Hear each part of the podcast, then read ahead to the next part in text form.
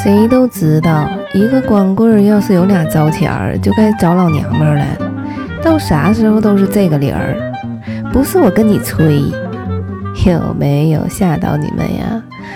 呃，开头的这个口音将是我们本期内容的主要内容之一。刚才在微信上征集了一下大家的意见，我说我重感冒、重鼻音当中应该适合讲些什么内容呢？然后百分之九十的建议都是讲一些悲伤的那种痛彻心扉的，但是我觉得反倒讲一些好玩的有一个反差，所以今天要讲的内容在我的收藏夹里面停留一段时间了，嗯，正好趁重感冒的时候，以这样的声音然后来讲这样的内容，我觉得应该挺有意思的。本期内容呢，不只是声音和内容之间的反差，内容和内容之间也有很大的反差。因为我想要讲的内容是名著翻译出东北大碴子味儿是什么样的感觉。大家都知道，东北话最大的特点就是能用最离俗的语言给人以强烈的画面感。虽然我东北话讲的不是很好，呃，照猫画虎的感觉吧，所以大家要凑合听。那接下来我们就来正式讲一下名著选段，然后用东北大碴子味翻译出来是什么样子的。我们先来讲《傲慢与偏见》，大家看过吗？我来说一下原来正常的翻译应该是什么样的啊？我们不可否认这样一个真理，就是钱袋满盈的单身汉要做的第一件事儿，总是要找一位女士成家。这可是一条举世公认、深入人心的真理，可不就是吗？你看，假如有一位单身汉刚搬到一个新住处，虽然附近的邻居们对他还是陌生的很，可是每个有闺女的户主都会把他当做了自己未来的女婿，而别的人别指望有机会染指。某一天，贝内特夫人问她的丈夫贝内特先生。亲爱的，你是否知道内瑟菲尔德庄园已经被别人租下来了？她丈夫回答她说：“他没有听任何人跟他说过这件事儿。”于是贝内特太太就自言自语地说道：“我敢肯定是已经租给别人了，因为刚才朗太太过来时，她把全部情况一字不漏地告诉了我。”而贝内特先生仍然是沉默不语。此时的贝内特太太已经厌烦她丈夫的不理不睬了，就向他大声问道：“你真的是那么无动于衷？到底由谁承租的吗？如果你真的想让我知道，那我听听也没有什么妨碍，请说下去吧。”这是正常的翻译。下面我们来，嗯，东北话，看翻译过来什么样子啊？谁都知道，一个光棍要是有俩糟钱儿，就该找老娘们儿了。到啥时候都是这个理儿，不是我跟你吹。这样的光棍儿一搬到新地方，那家伙周围的老少爷们儿都不知道他啥人。只要家里有姑娘的，就得拿他当将来的姑爷，别人谁都白扯。有一天，老贝婶儿就问那老贝叔。哎，老贝，你知不知道那嘎达那块大房子租出去了？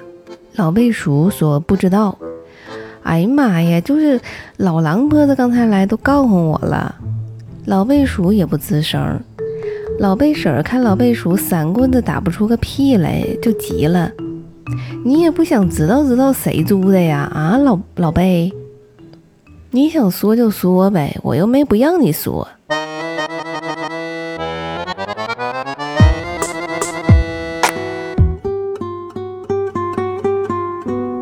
双城记，正常的译文是这样的哈，那是最好的年月，那是最坏的年月，那是智慧的时代，那是愚笨的时代，那是信仰的新纪元，那是怀疑的新纪元，那是光明的季节，那是黑暗的季节，那是希望的春天，那是绝望的冬天。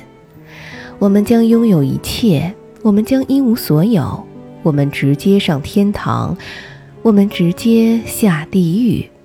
简言之，现代跟那个时代十分相似，甚至当年有些大发议论的权威人士，都坚持认为，无论说那一时代好也罢，坏也罢，只有用最高比较级才能接受。东北的译文是这样式儿说的：那前儿贼好，那前儿也贼孬，那前儿贼见溜怪，那前儿也虎了八超，那前儿觉着是人都信点啥，那前儿也觉着啥也不牢靠。那前儿觉着心里敞亮，那前儿也瞅着乌七八糟，那前儿跟村头似的有盼头，那前儿也跟冬天似的没嗑唠，就觉着眼巴前儿啥啥都有，也觉着抬头一瞅没着没落，琢磨着老少爷们儿都能享福，也合计着到头来都得挨刀。就那么说吧，那前儿就跟现在一个味儿，那些当初牛逼哄哄的人都这么觉着。就是不管好赖，都得加个“贼”字儿才能形容。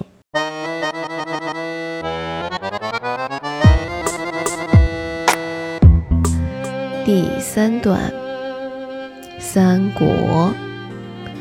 滚滚长江东逝水，浪花淘尽英雄。是非成败转头空，青山依旧在，几度夕阳红。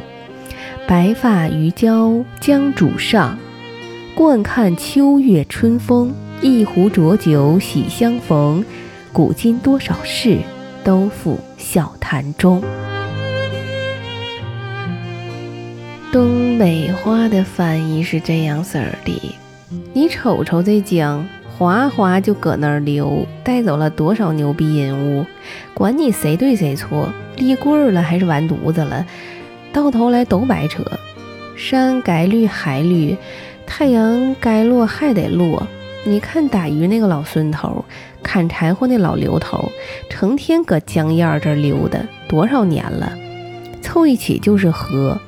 牛逼人物干的那些牛逼事儿再大能咋的？也就是他俩下酒唠的嗑。